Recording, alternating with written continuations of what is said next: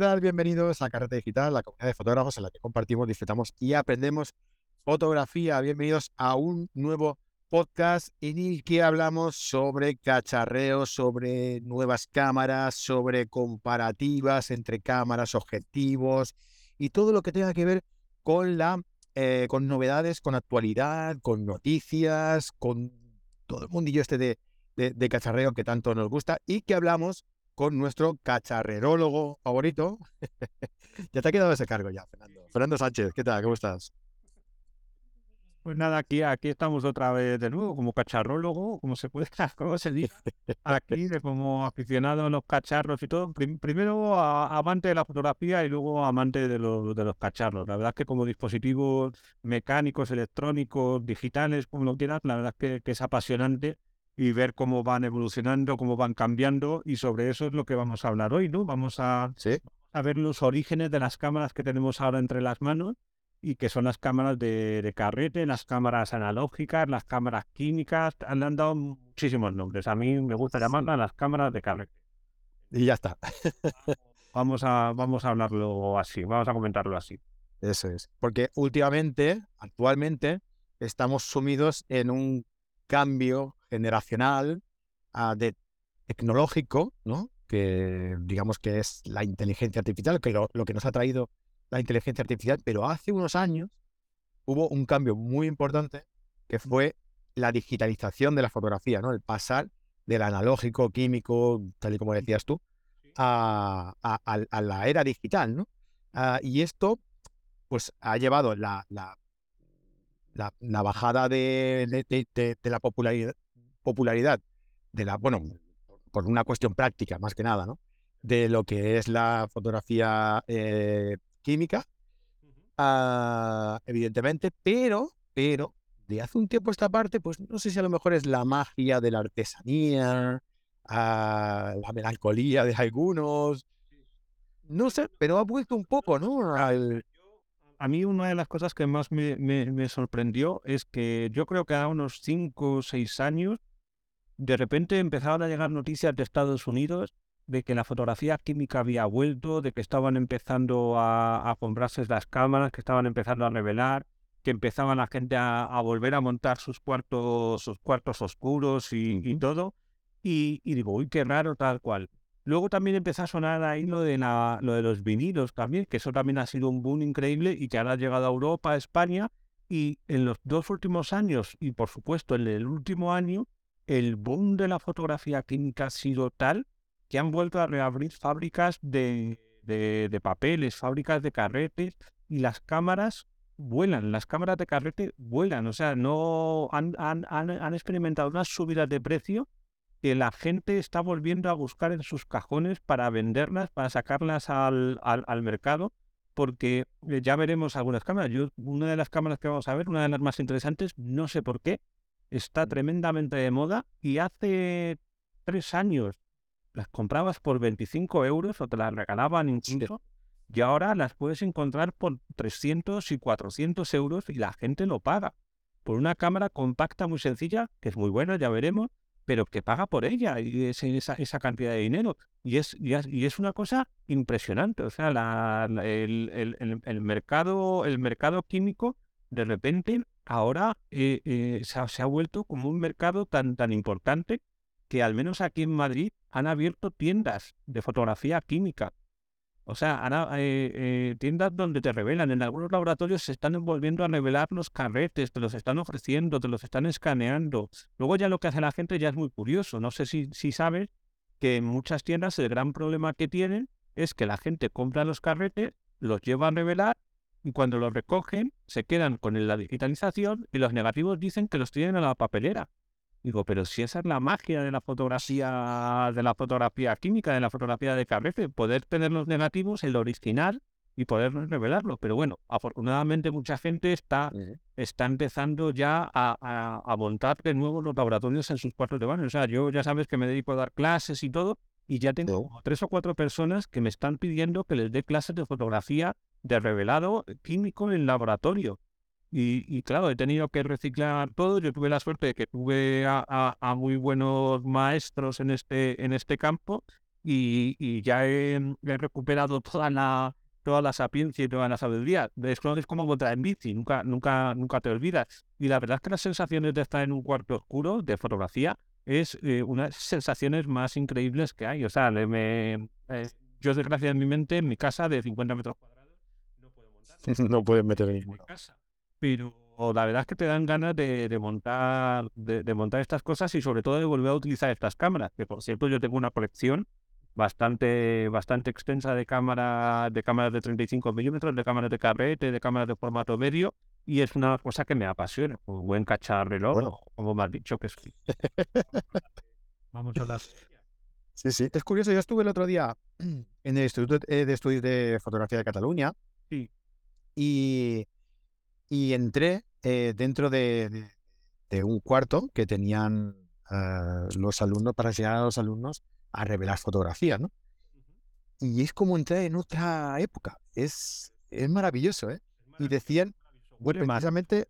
Hay que avisarlo, huelen mal los laboratorios, porque los químicos bueno, que huelen a huevos podridos, y...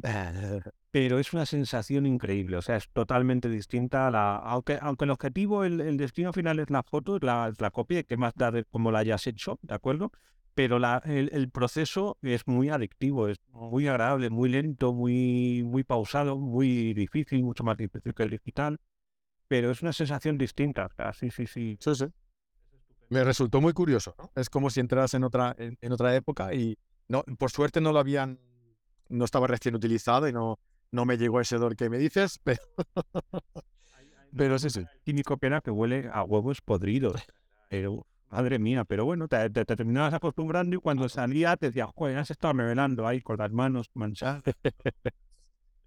bueno, Fernando, vamos, vamos a ver cinco cámaras de carrete, como tú les, les, les llamas, uh, que podemos aconsejar desde aquí a la, a la gente que nos ve. Antes de empezar, perdón, que nos escucha, que esto es un podcast, que estamos en todas las eh, plataformas de podcasting que hay, eh, Podbean, iBox, eh, Spotify, uh, Apple Podcast, en todos los que estemos, estamos poniendo Busca y Carrete Digital y nos encontráis seguro.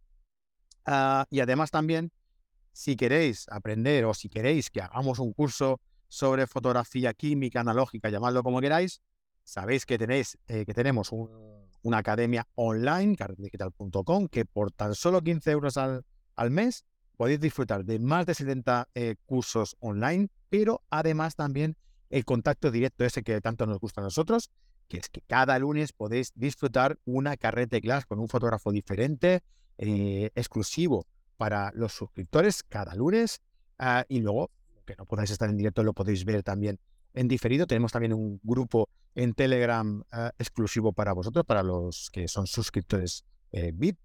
Eh, y también tenéis la posibilidad de, eh, bueno, de preguntar vuestras dudas a los profesores. O sea, tenemos una comunidad de fotógrafos en la que podéis aprender de todos nosotros de una forma muy cercana, muy familiar. Y la verdad es que nos lo pasamos muy bien y estamos deseando que tú también entres. Así que ya sabes, 15 euros al mes o 150 euros al año, ahí que te ahorras dos mesecillos, carretedigital.com, te suscribes y nos acompañas en tu proceso de aprendizaje fotográfico. Ah, Fernando, Canon T90, la primera. Canon está en digital, en analógica, donde tú quieras. Si sea una fotografía, ahí está Canon. Hay que ser. Canon nació como una copia de, de las cámaras telemétricas de, de, de, Leica, una copia japonesa y todo, y luego ya evolucionó como una marca propia, se llamaba en, origen, en origen se llamaba Quanon, y luego ya ha cambiado a Canon y todo. En la cámara, a ver, todas las cámaras que vamos a hablar son desde luego cámaras de segunda mano, hay que, hay que comprar a gente de confianza, en tiendas de confianza y eh, asumir que si ahora quieres una cámara de carrete tienes que pagar un poco bastante más de lo que se pagaba hace dos, tres años. Y para mí, la mejor cámara que ha hecho jamás Canon, y eso sé que es mucho decir, es esta, la Canon T90, que la llamaban el tanque. ¿Y por qué? Porque era dura como ella sola. Yo siempre cuento y siempre recordaré dos cosas de esta, de esta cámara. Y perdonad que me enrollo un poquito más con esta porque es mi cámara. O sea, creía cuando me la compré de segunda mano en, en tiempos, creía que iba a ser una cámara para toda la vida y enseguida salieron las de autoenfoque y yo me iba a ir a los festivales de cine enfocando a mano y la gente me miraba raro diciendo, pero si ya yo... ¿Qué haces? En las fotos os aseguro que me salían y, bastante bien. Pues esta cámara me acuerdo una vez que estaba en, Florencia y iba, iba, andando haciendo fotos, alucinado con, con esta ciudad y iba tan alucinado que tuve un tropezón brutal, pero brutal. No me rompí el tobillo de, puro milagro. Pero la cámara que la llevaba al hombro salió como, como, como una... Una lanza, una onda. Como una lanza, bueno, como una... Lo que llevaba... El, ¿Cómo se llamaba? Una... Una onda. Una onda, eso. Salió como una onda a toda leche. O sea, yo no vi una cosa más rápida y se estrelló contra un palacio florentino, contra un muro de piedra de un palacio florentino. Eso también es duro. Sufrió más la piedra que la cámara. Lo puedo asegurar. O sea, la cámara sigue ahí, sigue disparando y todo. Y luego los objetivos, que eran los, los, objetivos metálicos maravillosos de la montura FD, los objetivos manuales, se me cayó en el mirador de las cuevas del Pindal en Asturias en, por un precipicio de 10 metros. Wow. ¿Vale? Y vi cómo se caía. Y o sea, yo me quedé como diciendo, Dios, horrible, tal, cómo se iba cayendo, golpeando de una roca a otra, así, tal cual. Yo me quedé bloqueado. Y una amiga bajó a por, bajó a por, a por él, lo cogió y no se rompió. O sea, eran cámaras hechas de verdad. Yo creo que muchas de las cámaras que hay ahora no soportarían ninguno de los dos golpes que se dieron esto. O sea, te lo puedo asegurar. O sea, era el tanque y lo certifico. Y es una cámara que sobre todo revolucionó por el diseño. Si la veis, cuando veáis el artículo y todo, es esa empuñadura ergonómica grande, lo diseñó un señor que se llamaba un diseñador Luigi Colani, que diseñó coches, diseñó Fiat, creo que diseñó algún otro Ferrari y todo. Y es tan em, importante su diseño que todas las cámaras RCDP de entonces dejaron de ser espartanas y cuadradas y pasaban a ser tan ergonómicas como esta, hasta la Nikon de 850, la, la Nikon de 6, todas las cámaras son deudoras de esta cámara T90 porque era perfecta. Y además, y ya para terminar de hablar de ella, porque si no es, mucho, es mucho tiempo, llevaba de batería cuatro pilas alcalinas. Qué bueno. En toda su vida, eh, o sea, en toda la vida útil que tuve con ella, solo cambié las baterías dos veces y tenía una ráfaga brutal, o sea, era maravillosa en todos los sentidos. Y utilizaba cuatro pilas alcalinas. Me acuerdo que utilizaba las pilas alcalinas de Kodak, que eran maravillosas, eran estaba Dotacel y todas estas, pero utilizaba las de las de Kodak. Y solo lo cambié dos veces a lo largo de toda su vida útil. Y en aquella época disparaban lo loco también. O sea que una cámara que si la encontráis, yo la he estado viendo a partir de 160 euros, si la encontráis, comprarla porque os vais a enamorar de ella, en Pokémon One y todo, pero es auténticamente maravilloso. No lo hemos dicho, Fernando, no lo hemos dicho, creo que no lo hemos comentado, pero que sepáis que todo esto que estamos comentando, que, todas estas cámaras que Fernando nos está diciendo, las podéis encontrar, podéis verlas, eh, tener una referencia de cómo de cómo es la cámara, todo esto que está explicando y más, eh, y más cosas que, explica a Fernando, lo podéis encontrar en el artículo de nuestro blog. Ahí podéis encontrar también este, este podcast, ¿no? Es ahí como un una retroalimentación, ¿no? un, artículo podcast, digamos, ¿no? Y ahí podéis encontrar todas las características que está explicando eh, Fernando, los nombres, incluso algún enlace también hay por ahí. Eh, evidentemente, como ya sabéis, si hay algún enlace, esos enlaces los enviamos a Photocard, que como bien ha dicho Fernando al principio, hay que eh, adquirir estos productos a tiendas de confianza y, hombre, pues nosotros confiamos en Photocard 100%, ¿no? ¿Cómo no? Venga, decías que esta eran unos 160 euros, pero incluso hay opciones más económicas, como la siguiente que vas a comentar, que es la Minox GT, que la puedes encontrar a partir de 60 euros. Y yo, por lo que he estado viendo, he estado consultando diversas páginas y todo, esta Minox, a ver, eh, es una cámara que es la, una de las cámaras que más echo de menos en el mundo digital. Esta cámara, la Minox 35, hay varios modelos, yo la que tuve, con la que trabajé muchísimo fue la, la GT, es la cámara más pequeña de 35 milímetros, es decir, es casi tan grande como, como un carrete de 35 milímetros. Y lleva una óptica fija de, de 35 milímetros, P28, y el objetivo era retráctil, llevaba una tapa y entonces era maravilloso porque lo podías llevar en cualquier sitio. Yo en el mundo digital no he encontrado ninguna cámara de formato completo tan pequeña como esta. Y no entiendo por qué no la han sacado, porque sería un éxito de ventas asegurado. Las cámaras compactas con formato completo digitales, eh, yo creo que están las Sony RX1, ¿no?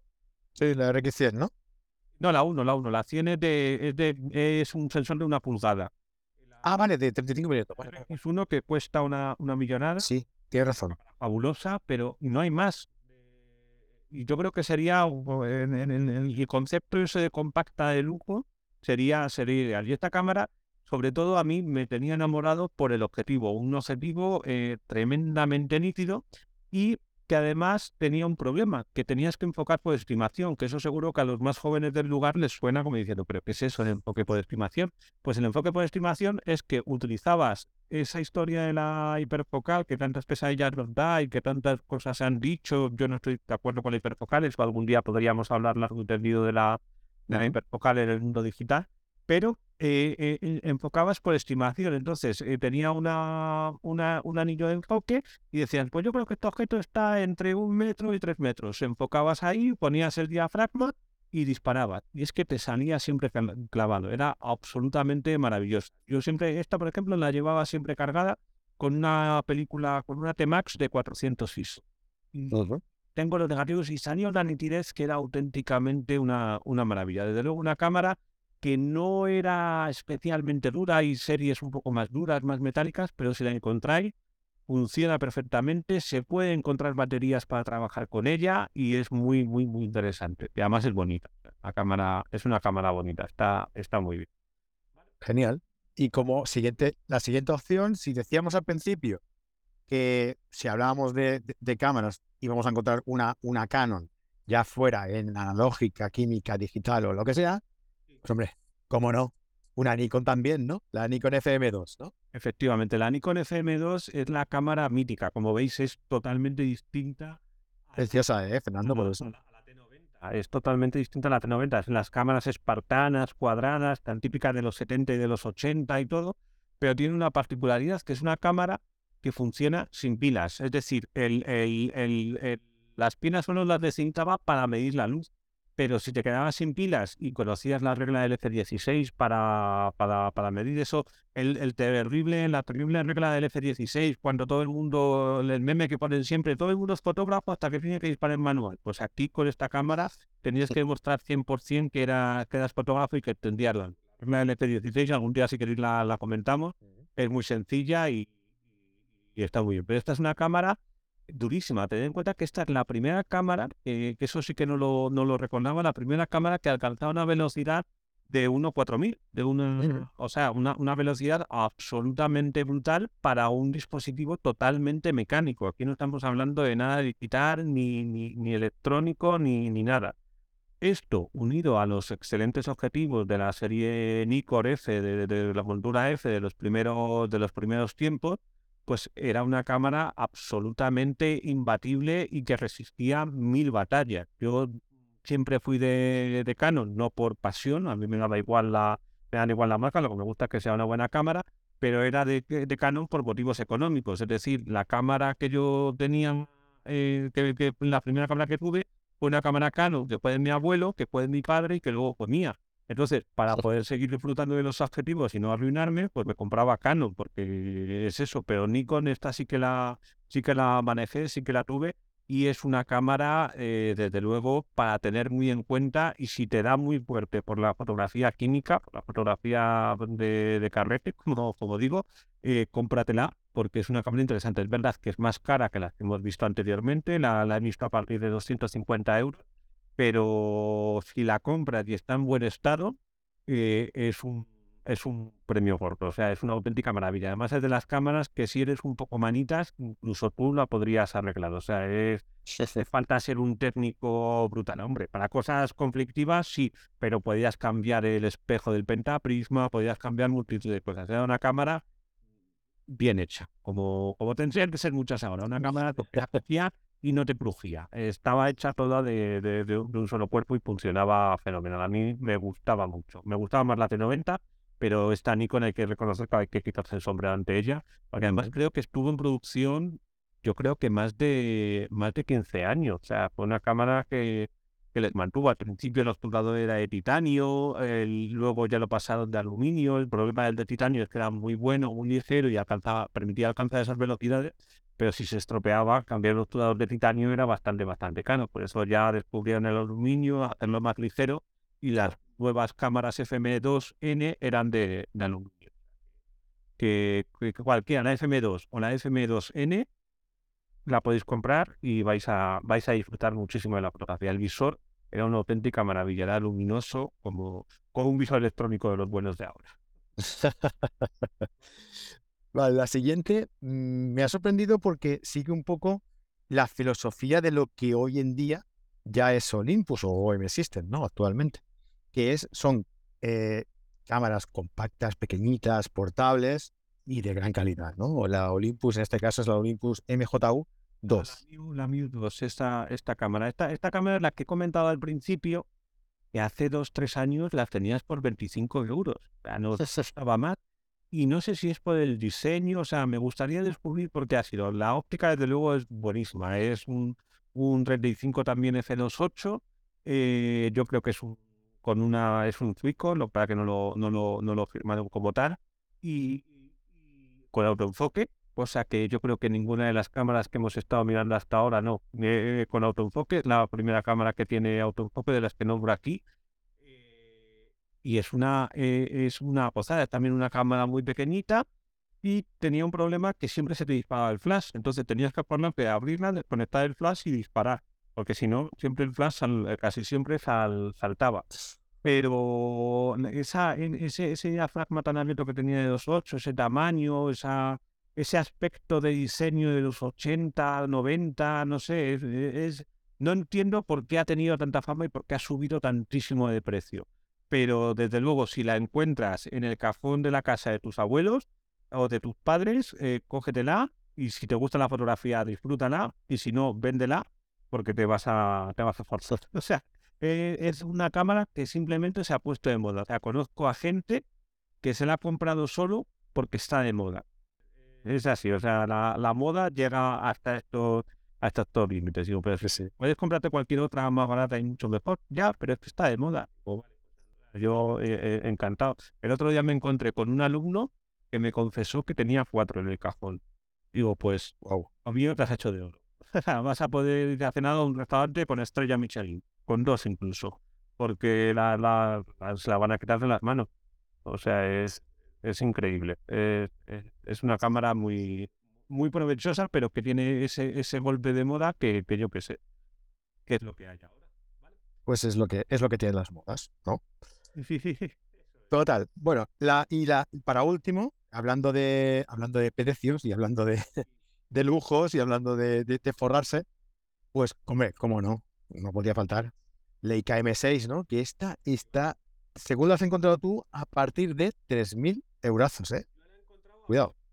O sea, es una cámara que la he encontrado a partir de 3.000 euros de segunda mano de la cámara, porque luego yo creo que la M7 fue la última que hicieron de carrete, luego ya la M8 y la M9 ya son M10 y todas estas ya son digitales, pero yo creo que es la, la cámara por excelencia de, de, de Leica es la que conlleva toda la filosofía, ese telémetro tan fino y tan bien construido y tan difícil de adaptarse a él, pero que una vez que lo tienes no, no, te, puedes, no te puedes olvidar. Eh, para mí está un poco la duda la Leica 3, la que utilizaban Robert Capa y Cartier-Bresson y toda esta gente de los humanistas de los, de los, de los 30, 40 y 50.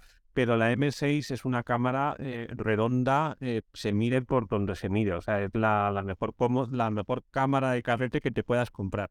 Y fijaos que es tan importante y tan, tan representativa del mundo de los 35 milímetros, de los carretes de 35 milímetros, que eh, Leica la ha vuelto a sacar. Lo que te iba a decir, Fernando, que, que esta no se encuentra solo de segunda mano, esta está nueva, la puedes encontrar nueva. La puedes encontrar nueva y por el, me parece que por el módico precio de 5.000 euros. Módico, sí. Pero, a ver, eh, Leica, ¿vale, ¿vale Leica lo que vale? Pues es a ver, yo soy de la opinión de que si eres buen fotógrafo, eres buen fotógrafo con una Olympus Miu 2 y con una Leica M6. Y si eres mal fotógrafo, eres mal fotógrafo con las dos. Pero sí que es verdad que la, la fiabilidad y la, y la calidad de los materiales que tiene Leica, pues la sitúa un punto dos por encima de todas las demás en el mundo del, en el mundo del carrete.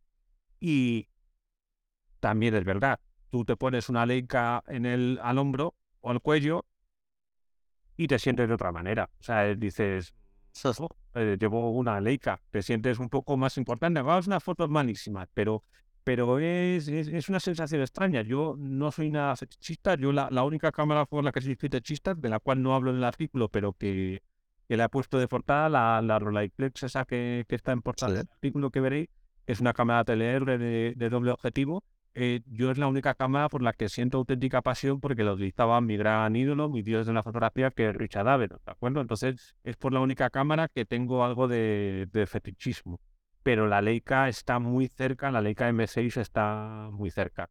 Em, es maravillosa. O sea, además, lo, curioso del telémetro, eh, no sé si, si, si, si, lo sabes, es que tú eh, la cámara de telémetro te la llevas al ojo a ver cómo era, que me hago lío. Cuando me, entra la dislexia y me, la llevas al ojo, al ojo derecho, efectivamente te la llevas al ojo derecho para enfocar, ¿de acuerdo? Y con el ojo izquierdo, eh, como queda libre, vas viendo lo que va pasando. Entonces, control absoluto de toda la realidad y de, todo lo que está pasando en la calle, en el paisaje, en la guerra o donde, o donde esté. Si os fijáis, cuando trabajamos con cualquiera de las cámaras eh, restes que hemos hablado, el visor está en el centro. Entonces, cuando te la llevas al ojo, el otro ojo queda totalmente tapado. Y en esta tienes un ojo libre. Y eso es una de las cosas más importantes, por lo que, por ejemplo, una Fuji X100 en digital es maravillosa y es importante. Eso yo creo que pocas veces se habla, porque te deja un ojo libre y te deja ver toda la acción antes de que pase en el visor. Entonces, eh, por, ese, por ese tema, es una cámara que está muy bien construida y que es muy, muy curiosa. Desde luego, para el precio que tiene, eh, es una cámara que, que, seguro que muchos de nosotros, eh, o yo, estoy esperando a recibirla para el Día del Padre, porque me estoy portando muy bien y seguro que me cae, pero, pero vamos, es cámara imposible, que por soñar que no quede, pero que, que si te lo puedes permitir, date el gusto. O sea, eso lo digo, la vas a disfrutar, pero a ver, tiene que irte muy bien para, para ir. Ya te puedes, ya, ya te puedes portar bien, ya te puedes portar bien. ya, pues no, si me dan una leica, es una leica de chocolate que seguro que está buenísima. Bueno. Que existe y que sería muy bien recibida y que además la compartiría con toda la familia y con todos los amigos. Pero, pero a ver, tener una leica en la mano es una sensación, es una sensación increíble. Yo la, la primera leica que tuve en la mano fue la de Tino Soriano, que me la dejó Ah. Y, le dije, eh, Tino, eh, nunca he tenido una Leica en, en, la mano, me la de esta. Y se quedó tan, tan sorprendido que me dijo, anda, toma, cógela. Y, me sentí como, como mágico con esta, con esta. Era una Leica, era una Leica M6, pero, mm. pero, luego ya con el tiempo ya he podido probar muchas de las Leicas actuales y esta Leica M6, la verdad que es, es un artículo de lujo con bueno y todo lo malo que, puede suponer. Eso es como un coche de lujo. ¿Te lleva a los sitios? Cualquiera te lleva, pero bueno, si vas en un Mercedes no es lo mismo que ir en un... Pero no es lo mismo, pero te lleva al mismo sitio. Eso es. Y ya está. Entonces, pues es un, es, un capricho, es una maravilla. Eh, ¿Vale lo que cuesta? Esta cámara está tan bien construida que yo creo que sí. Pero hay que hacer muchos sacrificios para tenerla. ¿eh? Hay que hacer, hay que hacer. Y que no te va bueno. No, no, no, no te va a convertir en mejor fotógrafo, eso por favor. eso está clarísimo. La cámara, la cámara no hace el fotógrafo. Ya lo hemos dicho muchas veces. Bueno, Fernando, pues oye, yo eh, desde aquí, tal y como también indicamos en el, en el artículo, me gustaría eh, lanzar la pregunta a, la, gente que nos está escuchando, a la gente que nos está, que nos está siguiendo, de eh, si hay alguna cámara analógica, química, eh, de carrete, que no hayamos comentado en el, en el artículo y, queráis destacar, pues oye, eh, os invitamos a que nos dejéis un comentario en el, en el artículo y, nada, y os, y os leeremos. Y, quizás, si hay muchas, ah, pues hacemos otro artículo, o otro podcast y lo, y lo comentamos. Cámaras ahí. Ahora, me, claro La, la 35, por ejemplo, esa cámara es una auténtica, una auténtica pasada. La Nikon 35 de titanio, esa, esa es, es, que, hay cosas muy bonitas. Hay muchas, hay muchas. O directamente, como pones también aquí en el artículo, eh, si estás tan acostumbrado ya al mundo digital que ya ni te plantearías en ningún momento eh, volver al mundo químico. Pues eso, nos dejáis un comentario y nos lo contáis también. Fernando, muy interesante como siempre tu artículo. Y nada, oye, nos vemos en un par de semanillas eh, otra vez y comentamos alguno de, de tus artículos. Aquí estaremos, encantados. Muy bien, muchísimas gracias, Fernando. Un abrazo. Nos vemos, hasta luego, chao. Y a todos los que estáis ahí, que nos estáis escuchando, pues ya sabéis lo que siempre decimos, dejadnos ahí un like, un comentario, a, si os gustan nuestros, nuestros podcasts, nuestros programas, oye, pues os invitamos a que los compartáis con vuestros amigos, los compartáis por redes sociales, nos etiquetéis para que nos demos cuenta nosotros que nos habéis compartido y oye, que nos hará mucha ilusión. Y nos vemos la semana que viene. Hasta luego.